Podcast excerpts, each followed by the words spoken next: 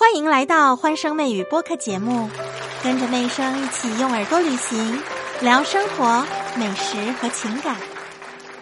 那么，当我们消费者在下单买了这个外卖之后呢，配送人员应该在多久的时间可以把外卖送达到用户手中？我们都会看到一个预测的结果嘛，对不对？预计几分的时候送达？那么这个时间是怎么出来的？就是靠这个核心参数 ETA。所以这个 ETA 算出来的时间，它会承担一个呃，有点类似像履约保证的一个责任哦。这个数据这个时间就是对消费者的一种保证嘛。所以骑手看到这个时间的时候，他会拼了命的去准时送达，完成自己的一个工作指标。所以这个一天如果计算的太短的话呢，不合理，给骑手带来很大的压力。但是如果他算的太长的话，诶，消费者等太久又不满意，又影响工作体验。所以一个订单整体的过程当中，它会有很多的计算时间长度的一个参数。嗯，包含像是什么呢？包含了这个场景的转换，骑手呢从接单，然后到这个地方拿货，再到送出去，还包含商家出餐，你需要多久呢？你的出餐速度是几分钟？嗯，会经过很多很多室内室外的一个场景转换的预估。哇所以 ETA 的建模，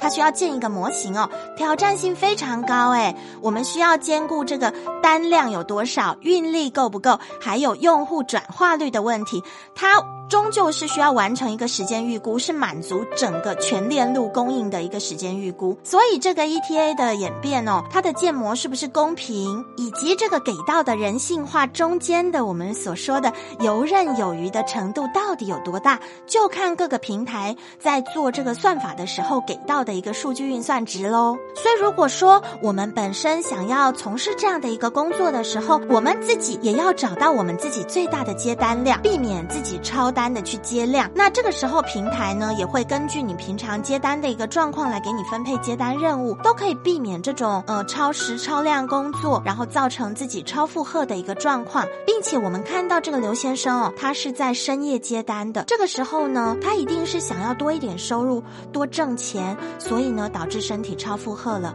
我们要考虑自己睡眠是不是充足啊，才去接这些单子。嗯，当然这都是老生常谈的话题喽。最基本的一句话，身体。是革命的本钱，不希望两败俱伤，公司也不希望损失这样一个好员工，而且公司还要赔偿嘛，又是一大笔钱。然后这个外卖小哥这个家庭里头呢，损失了一个重要的收入来源，最主要是再多钱都买不回这样一条生命，所以对两边来说都是得不偿失的。嗯，大家一定要好好的爱惜自己的身体，找一份工作呢，找到自己适才适性适量的一个点，求得平衡点之后呢，一边挣钱一边好好的过生活，不要为了。挣钱呢，把自己的生命都给赔进去喽！